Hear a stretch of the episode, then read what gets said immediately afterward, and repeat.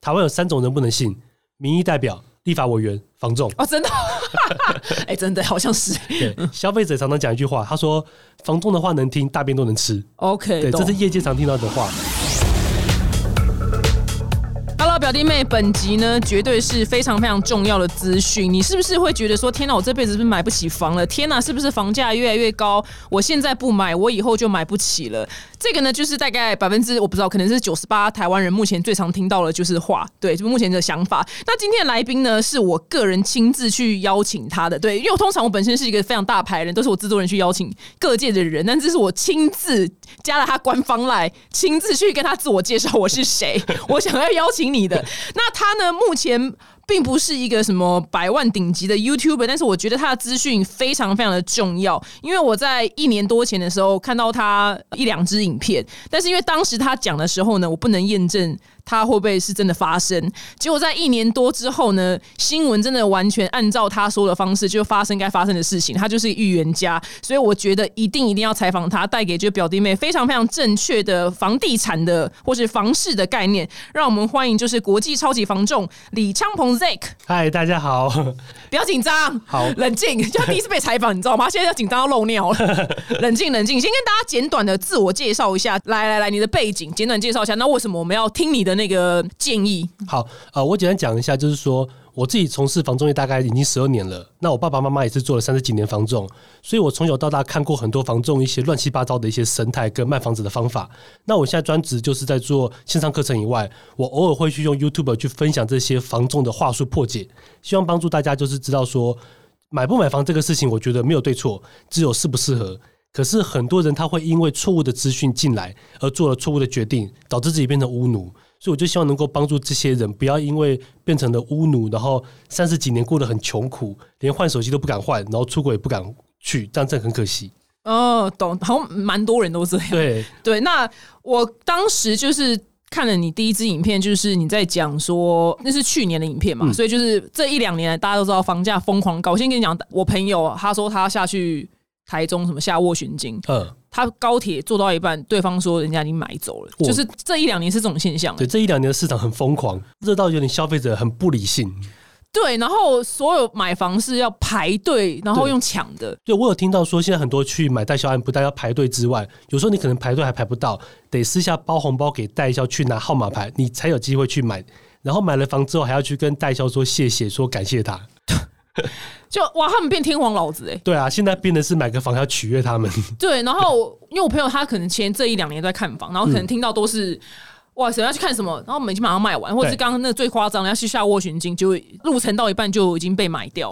然后所以当然这一两年，我相信应该蛮多民众也都是很焦虑，因为想说哇靠，那我现在是怎样？我不买我是白痴是不是？然后我不买是不是这辈子再也买不起？因为是最常听到的话嘛，没错，只会涨不会跌。那我看到你的那个最关键的一支影片就是。你破解的就是台湾房市只会涨不会跌这个观念，可以跟大家讲一下吗？好，我觉得现在很多人他会带风向说，你看台湾房价可能三十年来、四十年来、一百年来都在往上涨。对这个大前提虽然看起来没错，可是大家会忽略一个事情，就是我们以最近四十年来讲，最近四十年就至少出现了六次房价下跌的时候。哦，讲早远一点的话，像是一九八九年那时候无壳瓜牛运动，然后之后的像是台海危机啊、九二一啊，到近二十年的 SARS。然后上次金融海啸以及二零一五年的升息，这几次每次都是下跌的时候。虽然看起来下跌的幅度不高，但其实我们只要观察一下，在下跌期间去买房的人，大概赚钱的几率都很高。但是你是在上涨期间去买房的，你赔钱的几率就很高。哦，它跟股票逻辑不太一样啊，有一点像，有点像吗？对，因为对对对，是一样，是一样的。对，逢低布局。对，因为你市场在热的时候，大家就会一直去炒。那房价炒高比房价下跌容易。怎么说？因为比方说，今天我现在跟你讲这个房子很棒，明年可以涨三十趴，涨五十趴，你就有这个期待，你就会去买下去。那即便可能比现在行情多贵个五趴十趴，你都愿意买。所以往上加的力量是很强的。可是，一旦房市不好开始往下掉的时候呢，就不好掉，因为屋主的成本是卡在那边。比方说，这边行情可能就是一千万，你买一千二，那你要怎么降到一千万？很难。你只要降到一千万的话，你现赔两百。所以房市只要一变差的时候，要叠加是比较困难的。那我有问题，嗯因为你刚刚是说，呃，其实台湾房子就是不会只涨不跌。对你说这六次，你说但是跌的幅度嗯永远力道没那么强的话，对那是不是又验证了说那些大家都讲说，那现在不买，以后还是会更贵，因为跌的幅度比较小。对，这就是一个关键了，因为大家会在这个基础上就觉得说，反正跌的幅度不小，那我就随时买就对了。可是大家没有注意到，就是当跌的幅度开始大，市场变差的时候，交易量很小。我们可以看交易量，像去年二零二一年，全台湾的交易量是三十四万户，将近三十五万户，这个数字很夸张，等于全台湾去年已经移转了三十五万户的房子那。以前是多少？之前房市最差的时候，在二零一六年二十三万户，哦等于中间一来一回差了快十二万户哦。OK，对，像 SARS 那个时候也大概只有二十四万户左右，嗯嗯，等于是说，当房市大概降到交易量二十六万以下的时候，就表示房市很冷。哦，那房市很冷的时候，没有什么人买卖，这时候如果有几个屋主，好，虽然大部分的屋主都不愿意降，降不下来，但有少部分的屋主他就会觉得不行，我现在可能要被法拍了，我现金嘎不过来了，我可能杠杆开太大了，那他就不得不赔售，所以必须要在下跌的时间去进场，才有机会去买到便宜。我常常分享，如果你跟中介关系好，然后你敢勇敢出斡旋的话，在房价下跌的时候买便宜的物件哦，买赔售的物件，有机会买到八折或是七折。因为我我身边就有人真的处理过这种开价，好像当时是报开八百多万，最后是六五折买到的实际情况。哇！我但先大家就是我们朋友要交有律师背景的，然后现在连房仲最好赶快去认识几个，但是我真的几乎没有认识的。对，对，但是我要先讲，就是房仲这个行业吼，说真的，真的是一个素质参差不齐的地方，而且房仲业的老鼠屎比例又特别高。对，对，讲到这个，就是蛮多人都会被房仲就是话术给骗来骗去。好，那你说，因为下跌的量，嗯没有就是上升的那个力道那么强的话，那我们老百姓到底该怎么做？就还是要趁它跌的时候进场。对我应该这样建议是说，如果你是想自住的人哦，不是投资客，纯自住客，那你不缺钱，我觉得随时买都没差。因为其实如果大家仔细换算，就会知道，当房价下跌的时候，如果你把房子卖掉换大屋，小换大，其实房价下跌会有利于小换大的族群。对，因为比方说今天房子变贵了，假设我家从两房从一千万变一千二。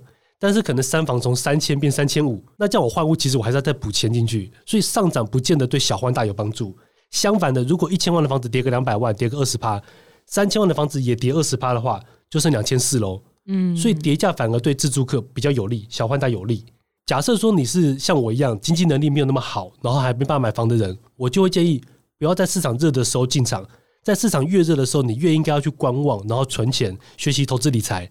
等到房市下跌到大概交易量剩下二十五万户上下的时候，你再去找好的中介，然后勇敢出价去买，这样子才捡得到便宜，才不会被当冤大头。就跟那个股票一样，就是譬如下跌的时候，大家讲，哎，你现在买就是又或者赔啦，就对还没摸底啦，然后然后大家就不买，但是我们反而就是要在跌的时候进去，勇敢的进去。对，因为就是跟股市有点像，大家都说股票嘛，新手死于追高，然后嗯老手死于抄摸底对，那很多人在房市不好的时候，都会觉得说，今天跌了五趴，会不会我明年买它又再跌五趴？那我干嘛那哦么早买？他想他想要摸底，对，我就继续等，或者是有些屋主就好啦，我现在真的是缺钱，我赔收二十趴好了。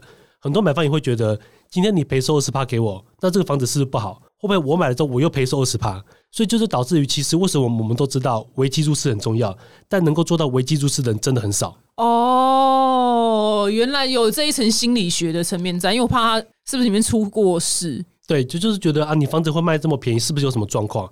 但可能也许就单纯他缺钱，他嘎不过来，也许就单纯家人生病，但消费者往往会觉得房子有问题。嗯，好，那至于你影片里面一直强调，就是当联准会升息的时候，嗯对吧？对当时你影片说，大概过个两三年之后，嗯台湾房价会掉下来。对，对，到这件事情，我那天看到新闻，还真的是发生了。可是我跟你讲，大部分普罗大众听不太懂这是什么事情。好，我简单讲一下哦，就是我觉得这个东西可以分前半跟后半来看。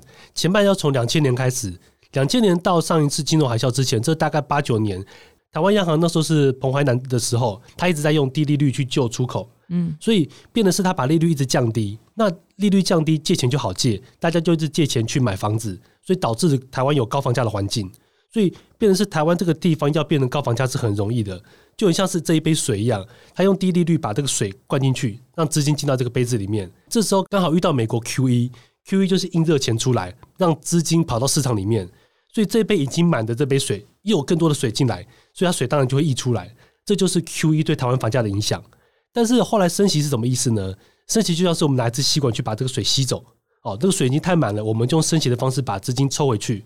那台湾房市其实本身条件并不太好哦，我们有少子化的问题、低薪的问题、房屋老旧的问题等等，还有高房价问题，所以房市体质不好的情况下，它基本面撑不上去，只能靠资金去堆。结果升息就把这个资金给抽走了，那它堆不上去，于是交易量就下来了。然后，然后慢慢慢慢，这个价格因为撑不上去，就会随着市场回到基本面慢慢下修，只是这个下修幅度会比较慢。大概是美国联总会升息之后几年？通常来讲，头一两年可能会看到稍微大概三趴五趴左右的下修，但是再过三五年之后呢？呃，再过大概两三年之后，会慢慢再看到大概七八趴左右的总跌幅。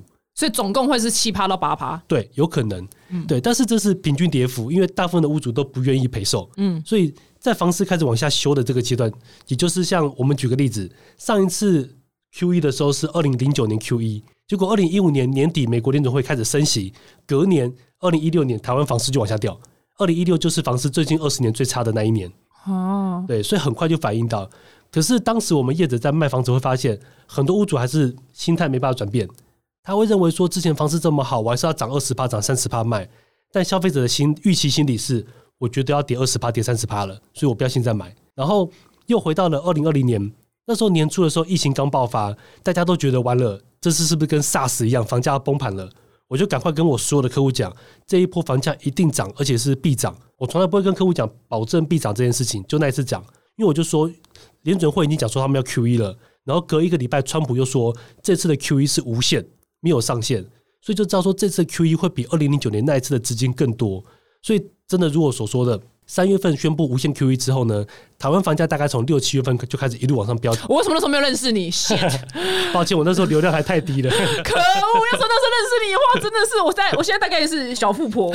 对，因为这这两年真的太恐怖了。可惜我那时候不认识你。但是好，因为你说大概总跌幅七八趴，但是跌了七八趴，这个时候你说很多屋主不想卖，但也可以理解。那就只能。去想办法遇到就是急着用钱的人就对。对，但关键是怎么找到急着用钱的？对，去哪找？那一般都会讲说啊，这种好房子房东都报给投资客了啦，我们一般人哪买得到？但是大家可能忽略一件事情，在房市萧条的时候，投资客几乎消失。像我以前我们在做房仲的时候啊，我们公司有国内部跟海外部，国内部在房市萧条那几年完全没有投资客。几乎做不到投资客生意，哦，他看不起现在这样子。对，因为投资客他们希望是短进短出，赶快获利。哦。可是现在房市一直往下跌，尤其是北部，所以他就觉得说，我现在买下去，明年更低，那我何必买？所以投资客就从市场上消失了。那这时候中介如果接到要赔售的屋主，他找不到人卖，他怎么办？他一定会先找跟他关系比较好、成交几率最高的买方，觉得哎，表姐你这边很有诚意，哦，那你这么有诚意，我就先报给你试试看。那你有诚意，你有兴趣，你就先买，买不到。我再磨一磨，然后最后再放到市面上给一般大众买。是告诉我们，从现在开始，我要一间一间去交朋友，是不是？哦，我觉得主要找几个品牌就好。对对，就是你觉得几个品牌，呃，应该说大品牌，我觉得是不错。然后再来就是，我会建议买房尽量找新人。新人有一个好处就是他比较不会说谎，比较不会那么多话那我进去一间店，我怎么知道是新人？看名片。我们房仲的名片上都会写一个叫做营业员的字号，哦，像我前面有个挂号写九十九，就是民国九十九年发的。那如果你想找新人，可能就找一一零哦，一一一。哦，哇，这是一个 paper 哎，从来不知道老鸟比较有可能说谎。对，因为你想一下，今天你可能去一个店里面，你看到一个老贝贝坐下来，五十五岁，也不算老贝贝了。对，是 老贝贝了，对，是老贝贝，五十五岁，然后也许他的资历可能只有一年，所以这样的人他还没有受过房仲业的那个摧残啊，还不会那么多油条的话术，他就是有什么跟你讲什么。那你有什么需求，你就跟他讲，他就去想办法找给你。所以我觉得买房找新人，那卖房找老鸟。买房找新人哦，买来记起来，买房找新人，卖房找老鸟。对，没错。哇，这是很重要。因为为什么卖房找老鸟？是因为老鸟手上有很多的客户，他可能做了十年、二十年，手上有一堆好客户，客户也很精准，又信任他。如果你的房子如果 OK 的话，他进来稍微配对一下，可能一下就卖掉了，根本连广告都不需要去做。懂？那我们像现因为林总会是今年几月升息？我忘了，三月。好，来大家听好，如果你真的想要。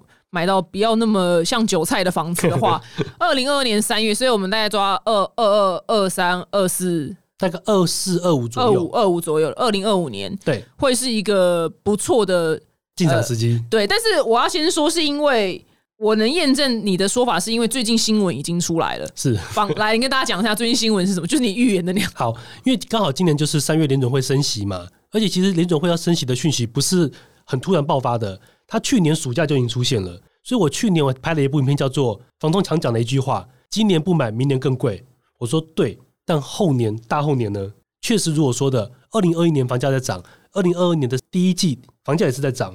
可是因为联总会升息之后，这个市场已经开始慢慢降温了，交易量变低了。最近几个月都看得出来，平均每一个月的交易量大概都掉一成到两成，尤其是北部跟中部。所以很明显就是升息之后呢，北部跟中部的交易量开始往下掉。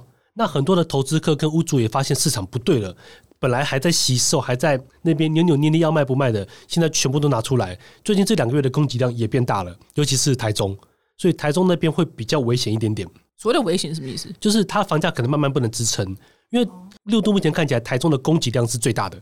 OK，对，那三月份联准会升息之后，央行也宣示的就是跟了诶升了一码，回到疫情前的水准。那市场马上就开始从最高点降温，然后现在联准会又说，他们本来是今年预计要升息七码，可能会到十码左右。那六月份跟七月份对他们还要再继续升。他们现在最新消息是说，我们先大力的升息，看看市场的通膨被压的怎么样。如果通膨压的 OK，没有很严重，那我九月份之后我降缓升息的速度。但如果通膨还是压不下来，它会继续这么用力的升息，嗯，对，而且会把这个升息再提早一点点。所以不管怎么说，联准会的升息是势在必行的，只是说激烈的程度跟密集的程度的差别。那我问你哦，就是你看好那时候我们像我这种，因为我就是不想当韭菜的人，嗯所以我要抓二零二四、二五年左右，是，就是差不多就是我该进场的时候了，就是大家所谓的危机入市的时候。对对对，那我从明天开始，嗯可能呃一个礼拜去交一个朋友，去交一个房仲的朋友，他们可能会不喜欢，你知道为什么吗因？为我没有现在要买。啊，对，对，房仲其实最忌讳就是让被浪费时间，他会觉得说，你三年后要买，不好意思，我可能下个月还在不在这公司都不晓得好，了。那算了算了算了，那对对，那我就到时候再交朋友就好了对，其实到时候再去就好了。好尤其是你是立刻就要买房的买方，诚意买方，每一间房中在空头期都会把你当做老佛爷在看。没问题。对呀、所以这一两年真的很恐怖，他们是老佛爷。是啊，现在还拜托房仲。好，那我跟你讲，我帮听众发问好，因为大家可能我讲升息到底什么，你不用了解太仔细。但是我觉得很多普罗大众会听不懂，原因是因为升息好像是你每个月要付的房贷变多了。哦，这又是下一个事情，因为我们讲的都是联准会的升息，它影响的是整个市场的水位跟资金。但央行的升息又不同喽，央行的升息它是影响到你的缴款利率。比方说，现在很多业者都在讲一句话，他说升息一码零点二五趴，那一千万的房贷才多一千多块，然后他们就会说，买得起房的人会差这一千多块吗？于是大家就会认为好像升息不影响。我敢跟大家讲哦，敢讲这种话的业者不是笨就是很黑心。哦，因为你要想一下，买房是一件事情，但不是真的每个买得起房的人都可以过得那么的宽裕。比方说，像这两年就很多人他是资金不够，他还用信贷去凑齐头款，哦，用信贷去凑足头款才能买房。那这样的他的还款压力就很大。本来已经这么紧的买房就已经很苦，很勒紧裤腰带过日子了，你又升息个一码，一下就要再多个一千块，那万一升息两码、四码以上怎么办？所以那联总会的升息，你说到三年后是不想当韭菜人好的进场时机，那台湾的升息我们该怎么看？我觉得台湾现在应该是说，你也是跟联总会一起去看，因为台湾的央行利率其实跟联总会利率是会有有点参考的，这会涉及到央行他们怎么去运作的原理。但简单讲，联准会一直升息的话，央行也会不得不稍微跟进一点点，这是目前的情况。那是坏事吗？对于买房来讲是坏事，因为比方说我一个月缴房贷，可能原本缴四万五，那升息个一次两次，我可能缴到四万八，那也许我收入可能就只有九万块，缴四万五就已经很低的，还缴四万八，对于身上没剩多少钱的来讲，差个两三千块、三五千也是有差的。对，真的有差。因为我其实最终的目的是希望能尽量帮助大家不要当韭菜。那譬如说，那因为你说央台湾央行升息跟着联准会，美国联准会，那因为你这样每个月房贷多缴这，譬如说两三千、三四千的话，那还是一样，你的单还是一样，就是抓二零二四、二五年左右进场，那个跌幅在七八趴的时候，这样还是比较划算嘛？对，你知道为什么吗？因为当利率变高的时候，大家会觉得哇，房贷变得很贵，那我就不要去买房了。所以大部分你的竞争对手就消失了。比方说，现在一百间房子跟一百个买方，可是因为利率变高，大家不想买房，也许你的对手从一百个买方变成二十个买方，但是市场上的供给可能还是一百户。那这时候你竞争对手就变少了，你就是比较大了。那我问你一个蠢问题哦，那这样总价还是变贵吗？不会，总价的话可能就持在那边。那这时候你就要去看说，那这么多盯在这边的屋主里面，哪几户是屋主盯不下去的？好，因为我这辈子没买过房，就譬如说。我一个月可能现在要多缴两千，那二十年后我多缴出去给银行的钱是变多的吗？理论上是这样，可是你会在买房的成本上总省下来。比方说，我一个月多缴两千，那一年可能缴多少钱？二十年缴多少钱？那加起来，假设如果这个金额是四十万好了，可是如果你选在空头时期进场，你省的房价总成本就不止四十万了。哦，就是这个房贷的成本拉高了，但是它还是划算。对，因为会从买气上面去反映。因为很多人不买房了，屋主不得不降价。你原本现在今年要花一千万买的房子，也许三年后、五年后，你只需要花九百，光这个价差你就省了一百万。即便利息多帮你花了四十万好了，那其实算下还是比较划算。懂，而且而且你在譬如说二十年后，如果你真的要卖的话，嗯，应该也不是这个价钱，就是会更贵了。搞不好又是下一次或下下次的循环了。对对对对，所以总的来说还是赚啊。对，总的来说还是赚。对，我觉得大家买房要把握一个原则，就是尽量找买方少的时候去买，也就是市场没有买气的时候，因为市场上没有买气，那房子就是要买方来接嘛。这时候你是少数的买方，你就会比较大，对，那你就会比较有利。那屋主跟业者都来讨好你。最好的价钱都要先报给你，那你开的价钱，他们只能选择接受或不接受，而不是像现在这样，现在是屋主开了一个价，不接受就请你离开，你就滚。对，那而且这么昂贵的价钱你接受了，对不对？还要谢谢大家，谢谢他，还要谢谢他，还要谢谢业者。然后嘞，屋主还跟你说。可是我这房子有房地合一税哦，那这四十五趴你要帮我出，超贵！现在连房地合一税都是买的人缴，对，非常不合理，很恐怖。这就是另外一个话题。但是我啊，我讲现在二四二五年的时候呢，我跟你讲，我们开始就是拜拜，然后我我就拜上帝，然后你们大家拜拜。哦，老天爷，拜托那种让我遇到被总结、被总结屋主，你知道吗？那种一定很多。对，要终极的，这里会有那么多要终极吗？其实你就想嘛，如果一百个屋主里面我们抓个五趴就好，五个人终极。对，那但是市场上可能买方只有十个、二十个哦。哦，就会容易遇到终极的人。对，而且买方又常常都是那种，大家可能有点忘记，在二零一六到二零一八那几年房市最差的时候啊，买方最想讲的一句话就是不急啦，买房是要看缘分的。嗯，对，很常讲这句话。可是这两年因为市场太热，大家都不理性，再也没人讲这句话了。呃，对对对，变了变了。我我跟大家分享，因为大家不要觉得就什么央行升息就是。没差什么，每个月多两三千。我跟你讲，我有个朋友，他呢就是外遇，连这都能扯。他外遇，然后我们就说，因为他明显就比较爱小三，然后我们就说，那你到底为什么就不跟你的原配分手？哇，他讲这理由是超王八，他说。哦，因为我老婆有跟我分房贷啊，啊，超没品的，对不对？因为他说一个人扛房贷太累了，所以这 不要觉得那两三千没差哦。那你那个升息是，然后不能离婚，不能分手，你知道吗？真的有差。我觉得哦，这什么乐色话？那你就多赚点钱嘛，你把把老婆当股东的意思。对呀，这所以但所以央行升息，其实那个几千块是有差的。对，尤其是。你的收入越低的人，其实影响越大，因为毕竟不是每个买房的都跟郭台铭的。对，没错。但因为如果我们今天决定买房的话，因为最常听到就蛋黄嘛，然后再蛋白。那蛋壳区是什么呢？所谓蛋壳区，应该像是那种偏乡哦，你可能过年过节会去看阿公阿妈的地方，然后你狗放出去都不会遇到车子的那一种。嗯，哦，那种乡下气湿啊，气湿啊，对，气湿很方便嘞。你可能气个湿三年都不会被发现。对，对。那像偏向，我就非常不建议去买，有几个原因。第一个是非常不保值哦，那偏乡的房价是掉的最快的，只要通常房价一下修，房市一空头，那偏乡是被影响最大的。除非你真的想住那啊，对，那如果自住你是真的喜欢，那就没有差，就跟谈恋爱一样嘛，爱丢开餐戏。对对对对，有些人喜欢深山的房子，可以理解。对，可是实际上台湾很多地方在面临跟日本一样的情况，就是偏乡开始灭村，就是整个村没有人了。然后像日本已经做到，就是说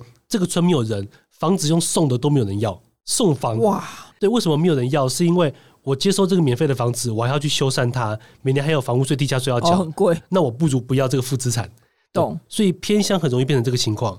那就算你是要自用，你是退休要用，我也不建议住偏乡，因为很多老年人都有个想法，退休我就到什么退隐山园啊，森林中、森林里面对，去看耕田啊，享受田园生活啊。但是你要知道，老人家很常去医院，OK，懂对，那偏乡的医疗真的很不方便，万一出什么事情。你住蛋黄区，救护车五分钟就到了。你住偏乡，你可能打过去到医院，可能已经准备要办后面的事情了。嗯，对，风险就会很高。所以我非常建议，如果你是年纪大的人，尽量往蛋黄去住。对，那如果说是像年轻人，你想要像我们这样 SOHO 工作的，在家工作的，去住一阵子偏乡试试看是 OK 啦。搞完灵感爆棚，对对，灵感很多。那因为你毕竟已经十几年的房仲了嘛，那我们这些买房的菜鸟，就是在跟。房仲就是议价过程当中，我们要准备什么样功课呢？我觉得不管是买房还是卖房哦，就是你是消费者买房还是屋主，嗯，要把握一个原则，就是现在行情多少，你一定要清楚。那这个行情不能说是什么三年前的行情、两年前的行情，尽量要看三个月到六个月之内的行情，这样很清楚。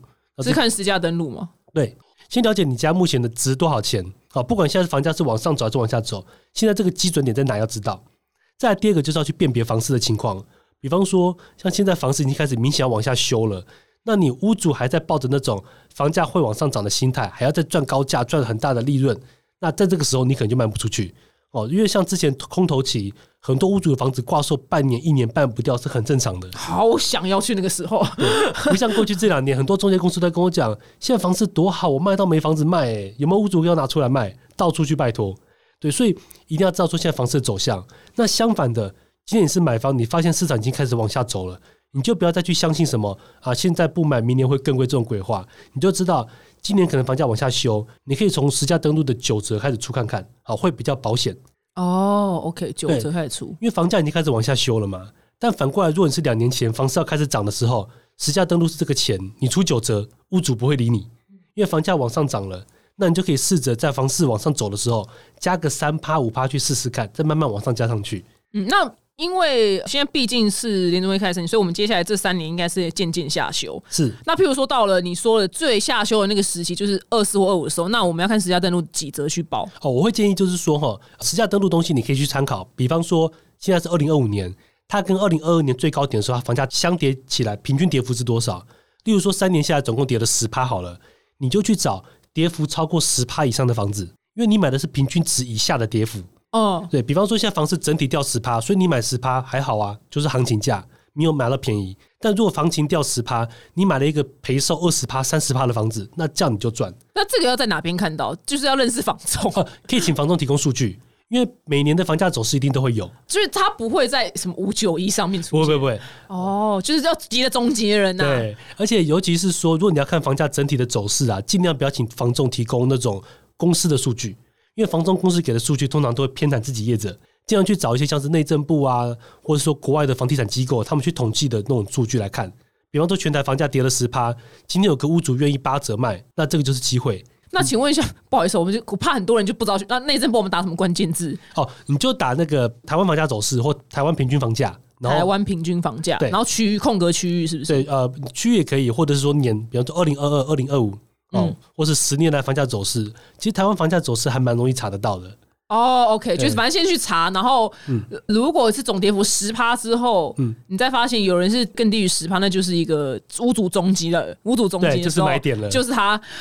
哇，那这我要怎么跟房仲讲？哎，你有没有那种就是屋主级的中级的案件可以让我看看吗？哦，可以啊，可以这样讲。你就刚才讲说，这时候自己先设一个心态，比方说现在房价跌十趴，一千万的话变成九百万了，你就跟他讲。有没有这附近房子可以在八百多万买到的？哦，用那个区域，然后你去锁，对你直接告诉他，哎，八百多万，他会觉得，哎，八百多好，我去找看看，但他不会去知道你这个这个逻辑是什么，否则他会针对你的逻辑去辩解，去说服你。OK，对，所以不要被房东的话术给引导，就告诉他。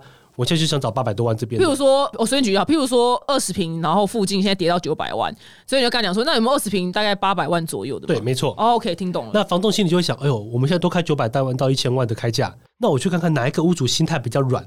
他比较有可能会赔到这个价钱，嗯，而且反正因为那时候我们可以提出这么不合理的要求，原因是因为那时候大家都没有人在买，对，你是买方，你最大，哦，懂了，大家有没有学起来很重要？这个很重要。那那个最近有一个新闻呢，是板桥有一个男子，然后他就是委托中介卖房，嗯，然后那房仲呢就很王八蛋，他用低价就跟这个男的买了，然后譬如说他有个阳台。就是三平的那个阳台，那那个屋主呢是说他要去补灯，然后那个房仲就是用一个话术跟他说：“你这个不能登啊，什么？”他就哦，他就没登了。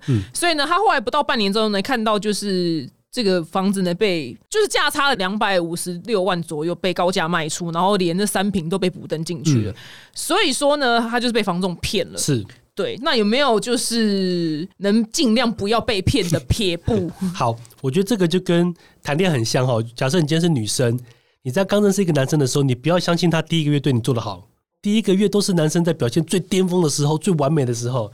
但交往三个月、半年、一年后呢，或是结婚两年、三年后呢，房仲也是，房仲刚跟你接触的时候，一定会讲各种的好话去说服你、去引导你，所以你绝对不要去相信房东讲的好听话，所有房东讲的话你都要质疑。我们常常讲，台湾有三种人不能信：民意代表、立法委员、房仲。哦，真的？哎、真的好像是。对，消费者常常讲一句话，他说：“房仲的话能听，大便都能吃。” OK，对，这是业界常听到的话，所以变成是说，房仲跟你讲什么话，OK，我记下来，我回去做功课，或者是货比三家不吃亏，多找个三间五间的房仲来问问看，我这个到底可不可以补灯，我这个到底卖多少钱，其实每一家都提供给你。那当这几家中介发现说有其他的同行在竞争这个屋主的委托的时候，那 A 中介在说谎，B 中介在说谎，我是 C 中介，我就用诚实的方式告诉你，你就把委托签给我了。OK，懂。所以第一个就是要自己做功课，然后第二个就是要多找几个房仲来做比较。嗯，对我觉得这两个点是非常非常重要的。因为我没买过房子啊，如果你很蠢问你，那会不会有？就是说我假装我要去买房，然后这间 A 屋子在不同的房仲都会被登录。OK，这叫做一般委托。嗯，台湾很奇怪，就是说台湾卖房子啊，一个屋主可以把一个委托交给五个或十个。因为他想赶快卖掉嘛。，对，那所以变成是导致说，你看到一个房子可能很多间都在卖，这是有可能的。所以我要五间都去问同一间房子嘛。对，你就每间都去问说这间可以卖多少钱。哦，那就是要努力。对，那这时候会有个情况哦，每一家中介他为了想把房子卖给你，那大家就会把价钱放得很软。比方说开价一千万，底价九百，可能第一间就跟你说，屋主算是开一千呐，但我跟你讲九百五有机会啦，好，因为底价九百嘛。第二间可能跟你讲说，啊，上一间跟你讲底价九百五，底价单给你看，明明就写九百，前面的骗你啦。你再去找第三间，第三间说对，底价是九百没错，但我跟你讲，我跟屋主很好，他可能八百八有机会，我先帮你用八百五去谈。哦，对，所以中介就会这样一步一步把那他的价钱放给你，让你知道屋主底线在哪里，越放会越多。懂，但而且这个真的就只能在房市不好的时候这样搞，因为它这个时间拉的比较长。对，没错但。是你如果是这一两年，就是大概还在第一间讲话讲一半，他就卖掉了。对，而且买的还会说哦，谢谢我买到，好开心。对对对，所以就是这就是你一直要宣导大家不要在一头热的时候去买房。对，除非你真的是有急用的自用需求，哦，真的很急，要必要必用，然后你钱又不是问题，那当然有钱就是任性，随时买没有差。因为就像前面讲的，小换大，其实叠价来讲会比较有利。但如果你真的是经济能力比较不允许，真的不要被业者那些话术搞得好像不买房人生就毁了一样，然后就变成三十年的巫奴，OK，懂，不要像我一样，朋友要离婚还 好像还不是很难，卡了一个股东。对，卡了 卡了一个房贷，他老婆真的很倒霉。希望他老婆可以听到这一集，希望 他老婆可以赶快清醒。那我们现场来点名好了。真的，因为我听到这里我也太荒唐了吧？想说这这样也不能离婚，也太荒唐了。我相信应该很多小资主真的会卡在这个点，会因为说真的，大家现在薪资都这么低，台湾平均薪资才四万块，买一间房这么重，那有没有人分担房贷？其实差很多很多。对，其实我这边要讲一个小故事，就是我因为我前阵子人在美国，然后我人走走在华盛顿 D.C.，你知道就是白宫那个拜登会经过的地方，他的车队就是砰砰砰，就是后面前面都跟很长那个，就好 像哇靠是谁是谁，好一看好像拜登这样。然后我就是有天走在一个叫做康乃迪克大道，他说哇名字你知道吗？哇靠哇听起来了不起。然后我说这房子到底多少钱？然后说是不是要几亿？然后一查一平五十万台币，哇我就觉得。什么？对，那我当下我的影，其实我原始影片，因为我讲话比较口无遮拦，我说天哪，五十万不就是台湾的三重吗？对但是我怕三重人听了会生气，但其实我要表达的是说。台湾的房价其实已经高的很不合逻辑了，因为美国的人薪水大概是我们四，他们我朋友做 Uber E，嗯，算不错的勤劳啦，但是他的收入是六千块美金一个月，哦，很高哎、然后他另外一个朋友是拼了命在跑的，是美金一万二一个月，哦，那都很高哎、对，这都而且是 Uber E 哦，对，你就觉得哇，他们是台湾总经理的薪水，但是他们 DC 的一个房子居然有五十万这么荒唐的价钱，对，而且我跟你讲一个更荒唐的，因为国外在算房地产的那个平数啊，算单价是没有把公司算进去的，所以他们是十平。那依照台湾的算法，都会把公司再灌个三十趴到四十趴来算，我们抓三十趴就好。如果五十万一平的话，把三十趴的公司灌进去，其实这个房子要再打七折，等于是一平三十五万。等于可以买到桃园了哦，懂懂，我懂你的意思。然后很多都小专家最爱就是呛我，国外房什么税很重什么的。我跟你讲，那税再重啊，一大加进去，都还是没有台湾的房价夸张。对，因为你税是一年年缴嘛，你可以比方说十年后的税、二十年后税，那是未来的事情。对我就是缴每一年的，可是你房价一买贵，就是立刻就现亏。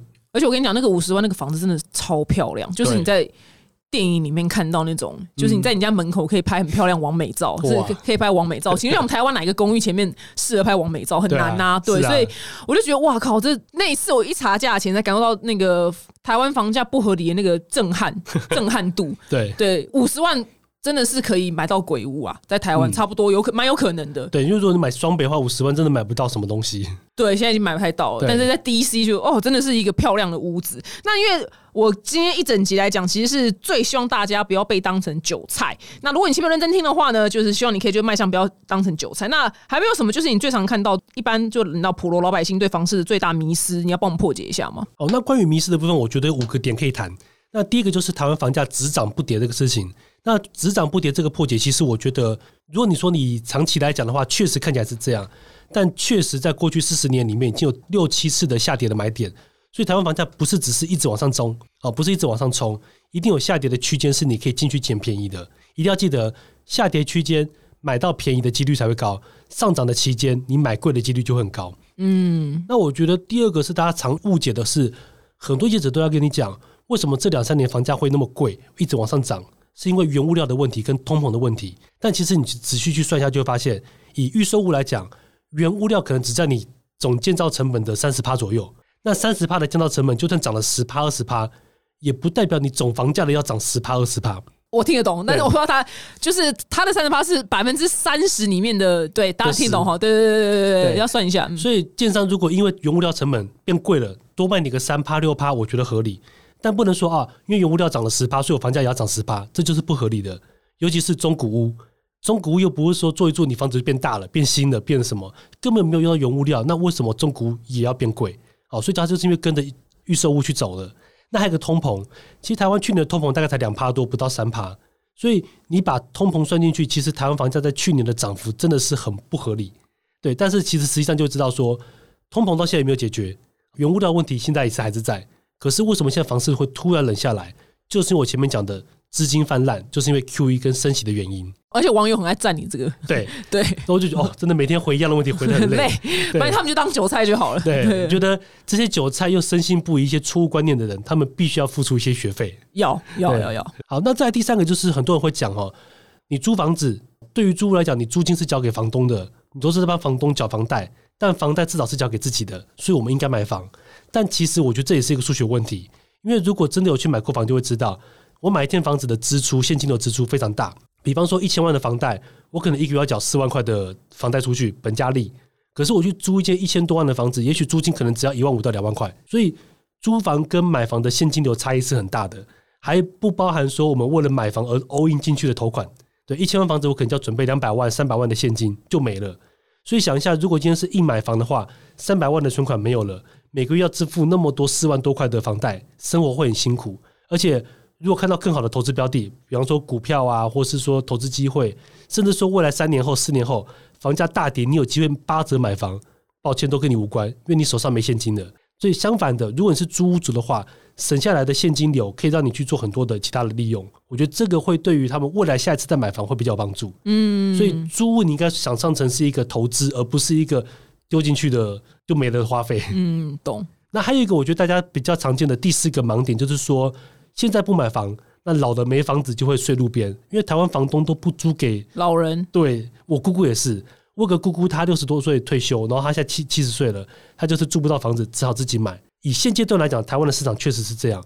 可是如果我们把眼光放长远一点，这边听众应该没有六十岁以上的嘛？啊 好像没，我还没打入这个市场，好那是胡瓜市场。对，好，那假设我们现在的听众可能是二十岁到四十岁之间，你想一下，再过二十年、三十年之后，台湾少子化问题这么重，未来租屋的主力是年轻人还是老人？哦，对一定是老人家因为大家不生了嘛。对，那你老人家如果你不租给他，那你屋主要租给谁？哇，也只能租我们这些下流老人，只能租下流老人。我们两个差不多，我们同一届嘛。嗯，对，所以等到三十年后，这么多老人，我们变老人之后，我们要去租，我们就是市场的主力。但如果房东又不愿意去把房子租给我们的话，这势必会造成一些国安的问题。对所以政府一定会相应的去修法，去改善这个状况。懂了解，就是应该说，当然是希望还是买自己的房子，对，但也不要因为目前买不起，然后过度去忧郁或干嘛的。对其实逻辑是这样。当然，但是希望大家自己有自己的那个啦，对自己自己买下来的房子。对，因为我看不到少子化这件事情要怎么样突然变成大家要多子多孙多福气，好像有点难度哎、对因为连南韩目前也搭不婚不生啊。对，那唯一的解方就是说改变少子化，就是要靠台湾的体质变好、环境变好，去吸引外国人来住。可是这个东西，我觉得台湾不太可行。不是不太可能，因为大家现在已经觉得说干房那么贵，我干嘛生小孩？我自己又吃不饱。但其实最根本就这样嘛，对对啊，所以房价也很难回到我们那个多子多孙的那个年代的那个 那个房价了。对，但我觉得把握一个原则就是说，今天是二零二二年，至少我买房，我买在二零二二年的行情，OK。我不要在二零二二年就去买到一个二零三二年的房价，我觉得这个是我们在买房要把握的一个原则。可能这前一两年的人有不无可能，对，就是去抢房子那些人不无可能。对我听到好多人都说他们家附近一年涨二十趴、五十趴，他就买下去了。那这种东西其实就是很高风险族群。对，如果你买了一个一年涨五十趴的房子，你的风险会不高吗？很高，因为它有可能会崩盘。对，因为房地产的风险就在于你取得的时候。我常常讲，买房的利润是在你购买的时候决定，不是在你售出的时候决定。